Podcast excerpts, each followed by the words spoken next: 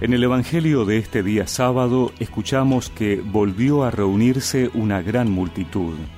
Y como no tenían qué comer, Jesús llamó a sus discípulos y les dijo, Me da pena esta multitud, porque hace tres días que están conmigo y no tienen qué comer. Si los mando en ayunas a sus casas, van a desfallecer en el camino, y algunos han venido de lejos. Los discípulos le preguntaron, ¿cómo se podría conseguir pan en este lugar desierto para darles de comer? Él les dijo, ¿cuántos panes tienen ustedes? Ellos respondieron, siete. Entonces él ordenó a la multitud que se sentara en el suelo. Después tomó los siete panes, dio gracias, los partió y los fue entregando a sus discípulos para que los distribuyeran. Ellos los repartieron entre la multitud. Tenían además unos cuantos pescados pequeños y después de pronunciar la bendición sobre ellos, mandó que también los repartieran. Comieron hasta saciarse, y todavía se recogieron siete canastas con lo que había sobrado. Eran unas cuatro mil personas. Luego Jesús los despidió. Enseguida subió a la barca con sus discípulos y fue a la región de Dalmanuta.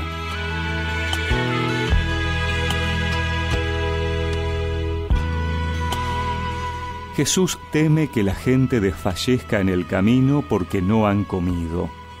Han venido de lejos para estar con Él. No los puede enviar de vuelta debilitados.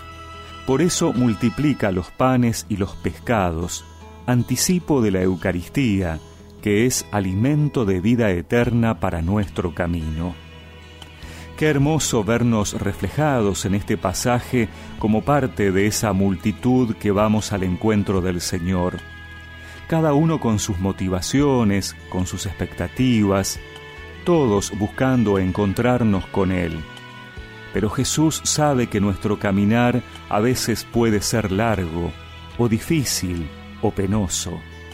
Necesitamos fuerzas, y Él parte de algo tan simple como unos panes y pequeños pescados para saciar a la multitud. En la Eucaristía vamos a buscar ese alimento. Es poco materialmente, pero es lo que sacia y da fuerza para el camino. Es Él el que conoce nuestras dificultades, el que toma la iniciativa, el que nos convoca y nos da el alimento que precisamos. A veces podemos andar en nuestra vida con sed, con hambre, buscando tantas cosas en el mundo con las que llenar ese vacío, con la que saciarnos. Cosas que prometen colmarnos de felicidad y que duran lo que un refresco. Solo Jesús sacia, solo Él da fuerzas no dudemos en ir a su encuentro para recibirlo en cada misa. El maná verdadero, el pan que da la vida, aquel que es pan de Dios, el que ha bajado del cielo, es mi Padre quien lo da.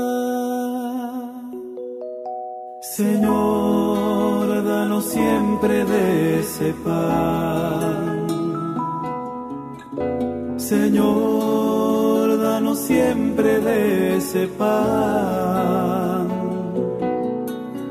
Señor, danos siempre de ese pan. Danos siempre de ese pan. Danos siempre de ese pan danos siempre de ese pan. Y recemos juntos esta oración. Señor, danos siempre el pan de vida. Alimentanos con la fuerza de tu presencia. Amén. Y que la bendición de Dios Todopoderoso, del Padre, del Hijo y del Espíritu Santo los acompañe siempre.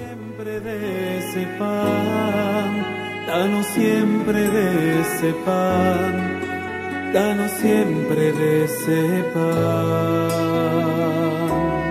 de ese pan.